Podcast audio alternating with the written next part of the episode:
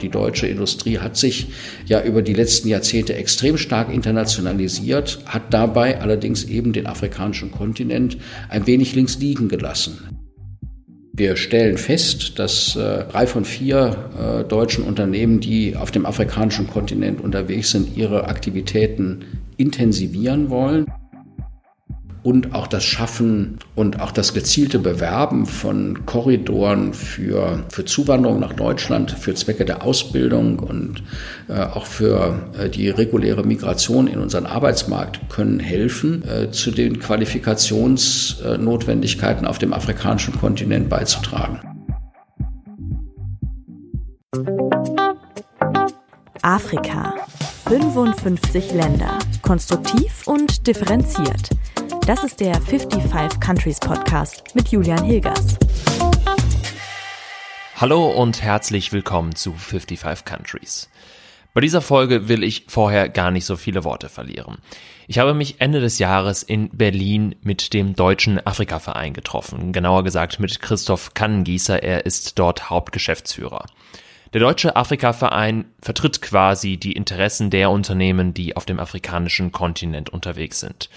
Und ich habe Christoph Kannengießer gefragt, was er von der deutschen Afrikapolitik hält, was sich 2024 vielleicht ändern sollte im Vergleich zum vergangenen Jahr und auch wie sich die Unternehmen in Zukunft anders aufstellen müssen, um auf dem afrikanischen Kontinent aktiver unterwegs zu sein, aber auch Wertschöpfung vor Ort zu kreieren. Ich habe das Gespräch ein wenig gekürzt, äh, deshalb hoffe ich, dass trotzdem alles verständlich ist und ihr den Themen folgen könnt. Ein wichtiges Thema, das ist beim Kürzen ein bisschen rausgeflogen und das ist der Compact with Africa Gipfel, der in diesem Jahr in Deutschland stattfand und zu einer stärkeren und intensiveren wirtschaftlichen Beziehung zwischen Deutschland und einer besonderen Gruppe afrikanischer Staaten führen soll. Alle Infos dazu habe ich euch nochmal in die Shownotes gepackt. Jetzt aber erstmal viel Spaß mit dem Gespräch mit Christoph Kannengießer. Hallo Herr Kannengießer, willkommen bei 55 Countries. Freut mich sehr, dass Sie dabei sind. Freut mich auch. Die Ampelregierung steht ja durchaus immer mal wieder in der Kritik. Ähm, wenn wir jetzt mal die Afrikapolitik anschauen dieser Regierung, was würden Sie sagen, wie hat sich diese Koalition bisher geschlagen? Äh, ich fange mal mit den äh, Good News an. Ähm, ich glaube, wir sehen schon, dass die Bundesregierung gerade auch im Zusammenhang mit der sogenannten Zeitenwende verstanden hat, dass der afrikanische Kontinent äh, politisch und wirtschaftlich ähm, eine massiv zunehmende Relevanz gewinnen wird. Und sie hat daraus Konsequenzen gezogen. Ähm, der Bundeskanzler ist relativ viel gereist in Richtung Afrika. Man muss ja bedenken, äh, dass äh, der Regierungschef der viertgrößten Volkswirtschaft der Erde auch noch ein paar andere Länder und Regionen im Blick haben muss, dass es viele internationale Krisen gibt und wenn man vor dem Hintergrund sieht, ähm, wie ähm, intensiv äh, der Bundeskanzler gerade auch im letzten Jahr den afrikanischen Kontinent bereist hat und äh, dann auch stets äh, in Begleitung von Wirtschaftsdelegationen, auch mit einem Programm, das Wirtschaftsdiplomatie auch mit in den Vordergrund stellt, dann ist das sicherlich ein sehr gutes Signal. Es gibt ähm, andere Felder, wo wir ein bisschen kritisch sind. Wir sehen die Außenwirtschaftspolitik extrem stark dominiert bei dem äh, nahezu mm, ausschließlichen Thema des Klimaschutzes.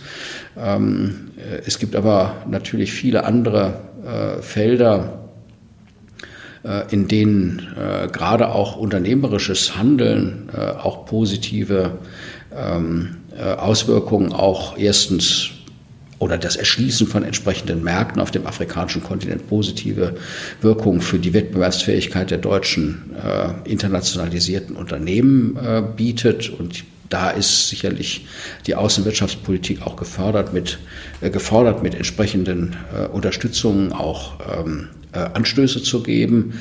Äh, es geht aber natürlich auch um die Frage, wie ähm, können wir über außenwirtschaftliche Instrumente auch Wachstum äh, und ähm, Industrialisierung äh, in afrikanischen Ländern äh, weiter fördern. Und das beschränkt sich dann eben nicht nur auf grüne Themen. Da gibt es ähm, andere Schlüsselthemen, ähm, Mobilität, äh, Gesundheit, äh, um nur zwei äh, zu nennen, Infrastruktur. Äh, und in diesem Bereich äh, ist die Außenwirtschaftspolitik aktuell eher wenig ähm, unterwegs. Also insofern fällt die Bilanz äh, gemischt aus. Ähm, aber ähm, wenn man einen Strich drunter zieht, glaube ich, war Afrika politisch gleichwohl 2023 kein ganz schlechtes Jahr. Jetzt haben Sie schon ganz, ganz viele Aspekte angesprochen. Lassen Sie uns da nochmal vereinzelt drauf schauen. Sie haben unter anderem Investitionsförderung, Investitionspolitik angesprochen.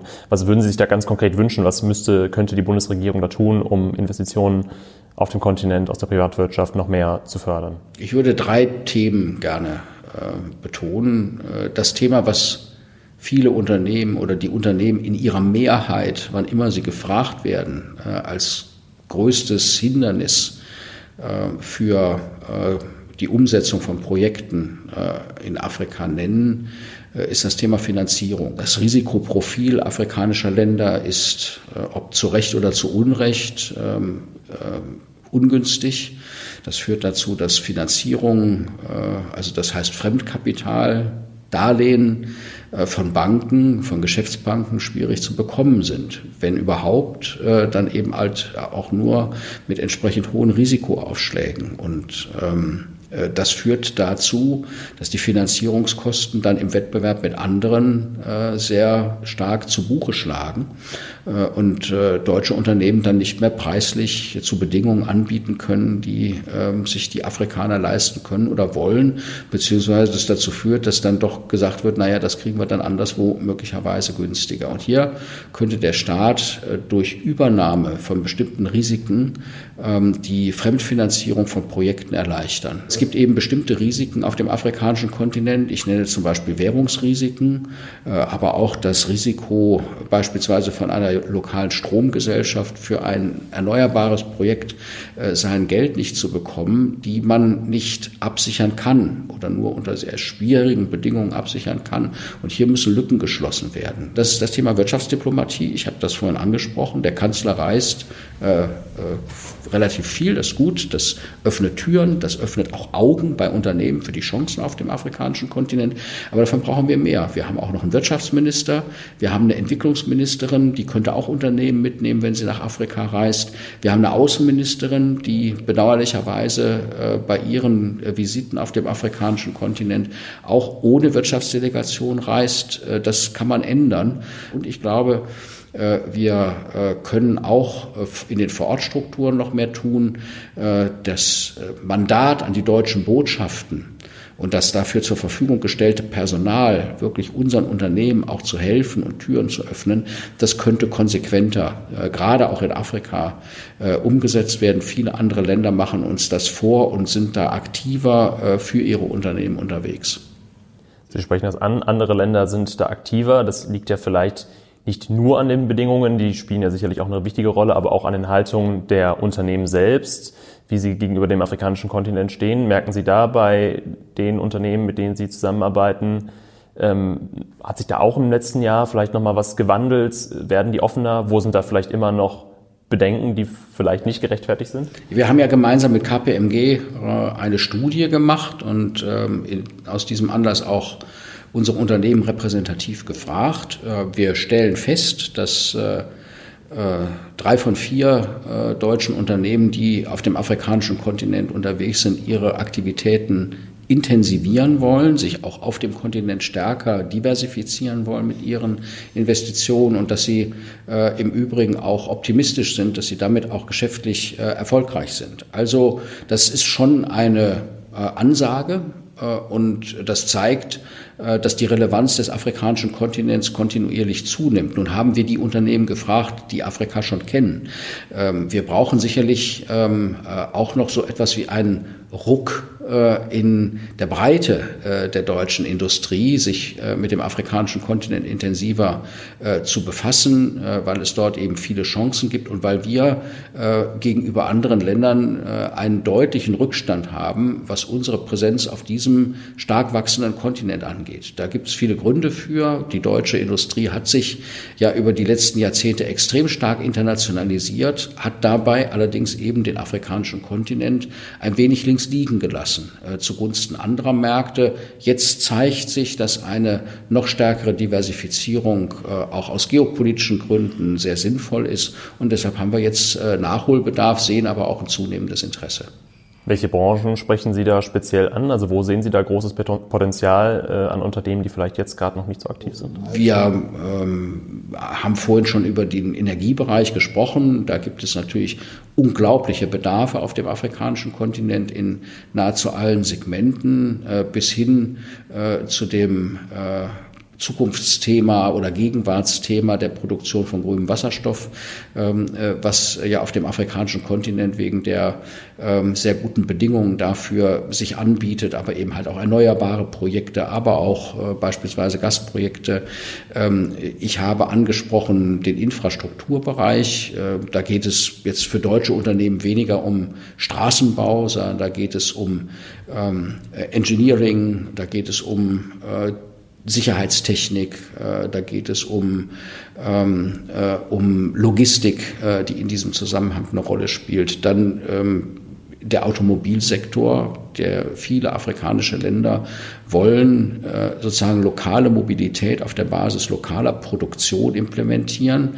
Der Landwirtschaftsbereich, also äh, Landmaschinen beispielsweise, Saatgut, Düngemittel, äh, chemische Industrie äh, spielt eine große Rolle. Wir haben die Investition von BioNTech äh, in Impfstoffe äh, in Ruanda. Es wird über Impfstoffproduktion äh, auch im Senegal oder in Südafrika gesprochen.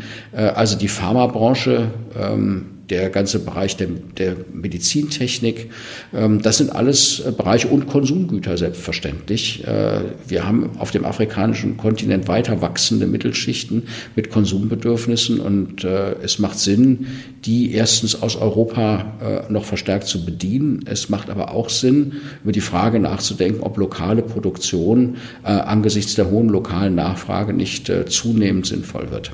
Wir sehen jetzt ja dieses ja, gesteigerte Selbstbewusstsein auch vieler afrikanischen Staaten, die sich alle ähm, ja, Seiten auch offen halten wollen äh, und sicherlich auch andere Herausforderungen. Was sind denn, können Sie mal so ein bisschen Einblick geben, was sind denn die größten Probleme und Herausforderungen, wenn Unternehmen schon auf den Markt kommen, aber dann vielleicht es nicht schaffen, da auf Barrieren stoßen, dann in den Staaten, wegen der Regierung, aber auch wegen den Umständen vor Ort? Wir haben in vielen afrikanischen äh, Ländern nach wie vor eine vergleichsweise schwache Staatlichkeit. Also schwache, schwach ausgeprägte administrative Strukturen ähm, für äh, wirtschaftliche Aktivitäten äh, sind aber verlässliche rechtliche Rahmenbedingungen ähm, und ähm, verlässliche administrative Strukturen im steuerlichen Bereich beispielsweise, beim Eigentumserwerb, ähm, bei ähm, der äh, Rückführung äh, von, äh, von erzielten Erträgen äh, dann auch ähm, nach Deutschland oder Europa zurück beispielsweise, um entsprechende Kapitalkosten zu bedienen. Das muss alles äh, gut funktionieren. Und da, wo Staatlichkeit eben nur begrenzt gut funktioniert, äh, stößt man natürlich auf Herausforderungen. Infrastruktur äh, ist ein nach wie vor riesiges Problem. Und insofern ist es richtig, dass die Europäische Union mit diesem Projekt Global Gateway hier ansetzt. Und man kann nur wünschen, dass das gut gemacht wird und die Fortschritte in der Infrastruktur ähm, zügig vorangehen, weil auch Handelsliberalisierung natürlich nur dann Sinn macht, wenn man äh, auch mit zu einigermaßen vernünftigen Bedingungen äh, dann äh, grenzüberschreitend auch Handel betreiben kann. Ähm, überhaupt die Fragmentierung der Märkte, der Umstand, dass viele dieser Märkte sehr, sehr klein sind und dann eben an den nationalen Grenzen ähm, abgeschottet sind, dass sie unterschiedliche Standards erfüllen müssen, wenn sie diese relativ kleinen Märkte mit entsprechenden Produkten bedienen äh, oder wenn sie dort Produktion machen, äh, noch viel Aufwand betreiben müssen, um die ähm, dann grenzüberschreitend auch zu vertreiben auf dem afrikanischen Kontinent. Ähm, der Engpass bei qualifiziertem Personal. Es gibt wahnsinnig viele Menschen, aber wir haben oftmals eben doch noch einen Gap zwischen den Anforderungen an die Qualifikation, die gerade auch die ähm, sehr qualitätsorientierte ähm, Produktion äh, deutscher Unternehmen eben dann brauchen, aber die man auch äh, für andere Arten von Projekten, auch für Infrastrukturprojekte mit lokalem Personal braucht. Also auch da gibt's ähm, große Herausforderungen, die äh, zu stemmen sind.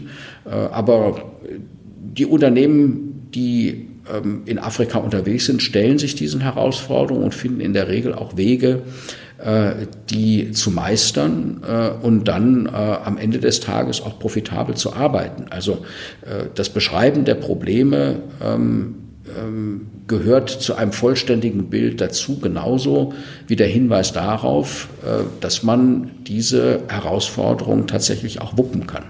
Das heißt, wenn ich jetzt Ihre Worte richtig deute, eine Ausweitung oder Stärkung der afrikanischen Freihandelszone würde sehr helfen und möglicherweise auch, wenn deutsche Unternehmen selbst auch sich um Ausbildung vor Ort kümmern?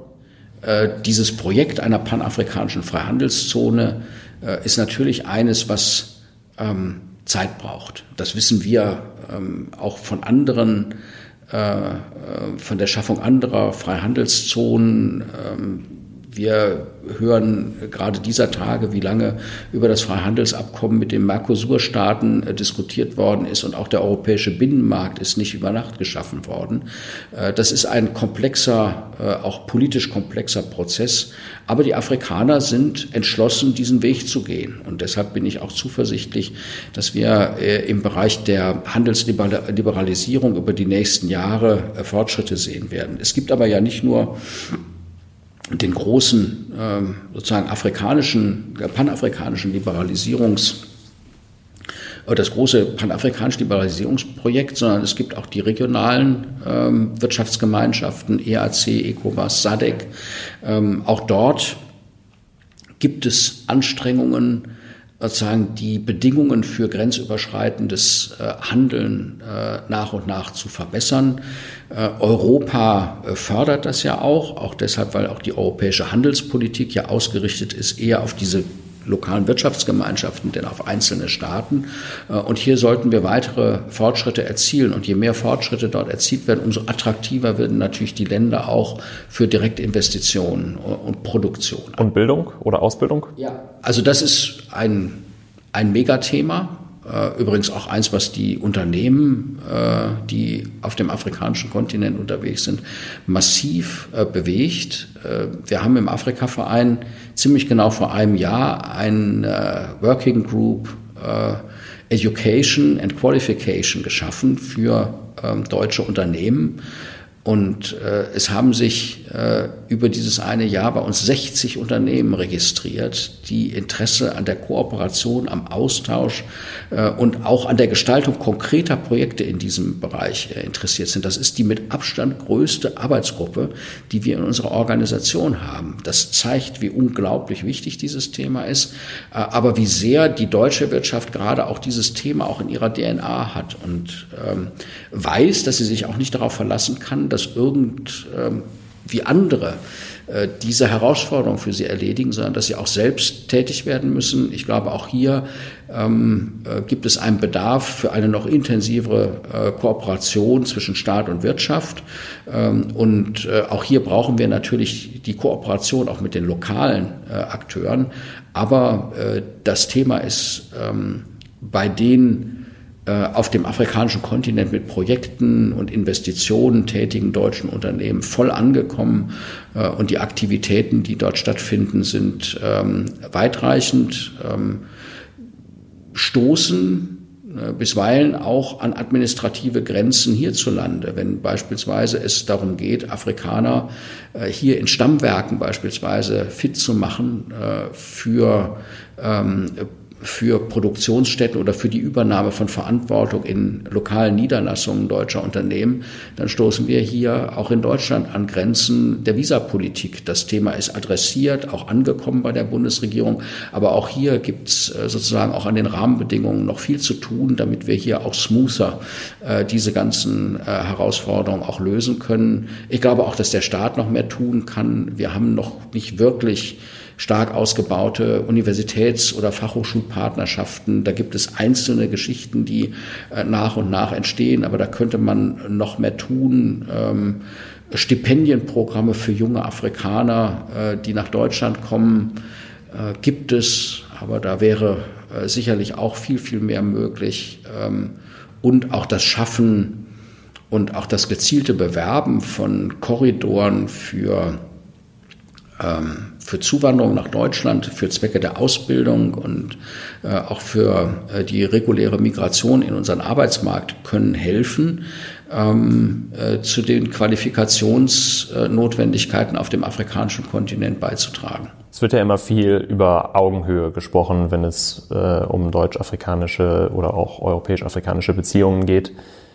Haben Sie das Gefühl, dass man sich da annähert, dass auch sowohl in der deutschen Politik als auch in den Unternehmen genug Wissen, Expertise äh, da ist und auch Anerkennung, um wirklich diesen Marktansprüchen auch gerecht zu werden. Also dass man auch schaut, was sind dort die Bedürfnisse, die Interessen und nicht nur mit den deutschen vorhandenen Produkten versucht dort hinzudrängen, sondern auch wirklich ja, sich das Wissen und die, die, die Fragen dort abholen. Also zunächst, ich mag den Begriff mit der Augenhöhe nicht. Ich glaube, wenn man das betont, dann hat man sie schon verlassen. Der andere Punkt ist meines Erachtens einer, äh, der stark von Interessen getrieben ist. Es wird breiter äh, inzwischen äh, diagnostiziert, dass wir den afrikanischen Kontinent, wenn wir die Probleme und Herausforderungen der Gegenwart und Zukunft lösen wollen, schlicht nicht mehr ähm, ignorieren können, sondern ähm, dass dieses äh, ein, äh, eine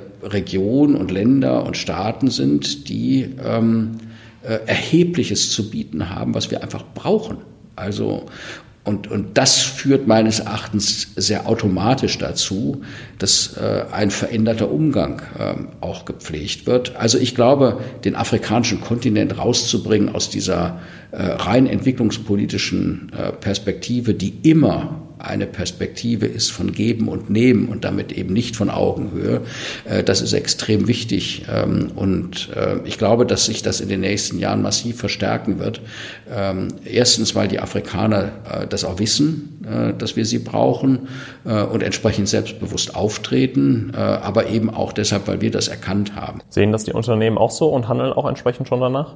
Wir spüren schon, dass dass natürlich intensiv darüber nachgedacht wird äh, und oft aber folgt ähm, natürlich dann äh, folgen solche Entscheidungen auch äh, schlicht ähm, den Bedarfen und Notwendigkeiten äh, zur Diversifizierung, die sich etwa dadurch äh, ergeben, dass bestimmte Absatzmärkte und bestimmte Produktionsstätten, beispielsweise in Osteuropa, nicht mehr sich so anbieten, wie das in der Vergangenheit der Fall gewesen ist, weil man ähm, die äh, Risikokumulation äh, in China ähm, schmerzhaft auch erfahren hat und ähm, Vorkehrungen treffen möchte, dass äh, sozusagen diese Erfahrung von Abhängigkeit ähm, möglicherweise in der Zukunft nicht mehr in dem Maße auftritt und äh, daraus äh, werden sich unternehmerische Entscheidungen ergeben. Sowas funktioniert auch nicht auf Knopfdruck. Das sind Prozesse äh, und äh, ähm, die werden sich über einige Jahre, vielleicht auch äh, Jahrzehnte erstrecken. Aber wichtig ist, dass jetzt die Weichen richtig gestellt werden und dass diese Prozesse politisch auch ähm, konstruktiv begleitet werden. Jetzt haben wir viel über Afrika gesprochen, eigentlich ja was, was ich in meinem Podcast immer ein bisschen vermeiden möchte, sondern eigentlich eher auf einzelne Länder auch schauen. Ähm, und die wirtschaftlichen Gegebenheiten sind ja auch sehr unterschiedlich in den Ländern, auch die politischen. Wenn Sie jetzt mal so zurückblicken, vielleicht auf das letzte Jahr oder auf das aktuelle Jahr, in welchen Ländern hat sich da jetzt schon konkret wirklich viel Gutes getan in der wirtschaftlichen Zusammenarbeit ähm, und, und wo sind Sie wo die Unternehmen vielleicht auch auf größere Herausforderungen gestoßen, weil es ja auch ein neues Selbstverständnis gibt, geopolitische ähm, Streitigkeiten. Es bleibt natürlich Südafrika ein wesentlicher Markt und auch für viele Unternehmen nach wie vor ein Hub, äh, um äh, zumindest äh, den, äh, die, die äh, Region des südlichen Afrika äh, sich entsprechend zu erschließen. Ähm, wir ähm, haben aber auch ähm, natürlich eine ausgesprochen äh, positive Perspektive für die sogenannten Wasserstoffländer. Also Länder, in denen äh, die Produktion von grünem Wasserstoff auch für Exportzwecke äh, auf besonders gute Bedingungen stoßen. Länder, die teilweise auch schon in der Vergangenheit eine wichtige Rolle gespielt haben, wie Marokko oder Ägypten, aber auch Länder, die wir doch stark vernachlässigt haben, äh, wie beispielsweise äh, Namibia äh, oder Mauretanien. Es gibt ja sehr große Länder eben wie die Demokratische Republik Kongo, wie Äthiopien, die auch wahnsinnig bevölkerungsreich sind, aber bis jetzt, so ist mein Eindruck, in den wirtschaftlichen Beziehungen ein, eine eher geringe Rolle spielen. Würden Sie dazu stimmen oder gibt es noch andere Länder, die im Verhältnis ihrer Größe, Bevölkerung eigentlich bis jetzt in der wirtschaftlichen Zusammenarbeit natürlich auch aus klaren Gründen, aber noch irgendwie eher ein, ein weiß nicht, äh, ein weißer Fleck auf der Wirtschaftsbeziehungskarte sind? Also im Verhältnis zur Größe der Länder kann man das praktisch zu allen großen afrikanischen Ländern sagen. Vielleicht am wenigsten noch äh, zu Ägypten und Südafrika, da ähm, äh, also als sehr, sehr große Märkte auf dem afrikanischen Kontinent, wo auch die deutsche Wirtschaft äh, schon auch ganz gut positioniert ist, wenn auch da immer noch Luft nach oben ist. Aber gerade Länder wie Nigeria oder Äthiopien, ähm, die ähm, bieten natürlich mit äh, 225 Millionen Einwohnern, äh, Tendenz stark steigend in Nigeria oder äh, 140 Millionen Menschen in Äthiopien, Tendenz stark steigend, äh, eine, ein unglaubliches äh, zusätzliches Potenzial. Es sind zugleich Länder, und das gilt natürlich auch für die Demokratische Republik Kongo, äh, mit sehr, sehr großen Herausforderungen. Das ist äh, schon auch nicht alles nicht so einfach. Es ist sicher auch wieder sehr unterschiedlich. Die Herausforderungen, die sich in Nigeria stellen, sind wieder völlig andere als die, die sich in Äthiopien stellen. Ähm, aber das Ziel muss es ja auch sein, in Kooperation mit diesen Ländern Bedingungen zu schaffen, die ähm, die Anziehungskraft eben für internationales Kapital äh, verbessern, die zweifelsohne notwendig sind. Was wünschen Sie sich denn von der deutschen Politik für 2024 ähm, in ja, in Sachen Afrikapolitik, wenn es da ganz konkrete Dinge gibt, die auch realistisch zu erreichen sind? Ähm. Äh, wir brauchen, das ist ein lang gehegter Wunsch, ähm, ich weiß nicht, ob das Jahr 2024 äh, da einen wirklichen Wendepunkt darstellt, gut wäre es, wir brauchen diesen gemeinsamen Ansatz äh, aller Ressorts der Bundesregierung. Wir haben immer noch viel zu viel sozusagen separates Ressortdenken. Jedes Ressort macht seine eigene Afrika-Strategie oder hat gar keine. Eine Gesamtstrategie der Bundesregierung äh, ist nicht formuliert. Das halte ich persönlich für ein Problem und ähm, an Koordination könnte auch äh, noch wesentlich mehr passieren. Ähm, das wäre, glaube ich, äh, schon gut, wenn wir mindestens auf diesem Weg äh, wieder einen guten Schritt in 2024 vorankommen würden. Ich bin Realist. Ähm, ich glaube, dass wir diesen großen Durchbruch, äh, den, den wird man nicht erleben, sondern das ist ein allmählicher Prozess und äh, ich hoffe, dass wir in 2024 wieder gute Schritte in die richtige Richtung sehen. Und was tun Sie als Afrika-Verein der deutschen Wirtschaft für diese Schritte? Wir sind mit deutschen Unternehmen auf dem afrikanischen Kontinent gewesen ähm, und das wollen wir im nächsten Jahr ähm, weiterführen. Ähm, gerade auch die Präsenz auf dem Kontinent äh, auch noch mal wieder ein Stück äh, verstärken. Ähm, und ich denke, äh, dass wir auch in der Wirtschaft ähm, äh, darüber nachdenken müssen, wie wir auch hier, auch in den Verbänden, unsere Kräfte noch besser bündeln können, äh, um ähm, noch effizienter gemeinsam an dem Ziel zu arbeiten, gerade auch den deutschen Mittelstand mit ein Stück an die Hand zu nehmen, damit der afrikanische Kontinent deutlich weniger ein weißer oder blinder Fleck auf der Landkarte der deutschen Industrie bleibt. So viel von Christoph Kannengießer. Wenn ihr mehr über die Arbeit des Deutschen Afrika-Vereins wissen wollt, dann schaut doch mal in den Show Notes vorbei. Und wenn ihr mehr über die Wirtschaft auf dem afrikanischen Kontinent erfahren wollt, auch was afrikanische Unternehmen möglicherweise besser machen, was Made in Africa ausmacht, dann hört doch mal in ein paar alte Folgen von 55 Countries rein, da habe ich mich schon öfters mit dem Thema beschäftigt. Das war's für diese Folge. Mal wieder ein etwas längeres Interview. Schreibt mir gerne, wie es euch gefallen hat, per Mail an 55countries at julian-hilgers.de oder bei Instagram an 55countries. Und wenn euch dieser Podcast und meine Arbeit so gut gefällt, dass ihr sogar Geld dafür zahlen würdet, dann freue ich mich natürlich auch sehr über eure Unterstützung. Das geht zum Beispiel bei Steady als Abo oder auch als Einmalspende bei PayPal. Alle Infos dazu findet ihr auch in der Folgenbeschreibung. Danke fürs Zuhören und bis zum nächsten Mal. Euer Julian. Ciao.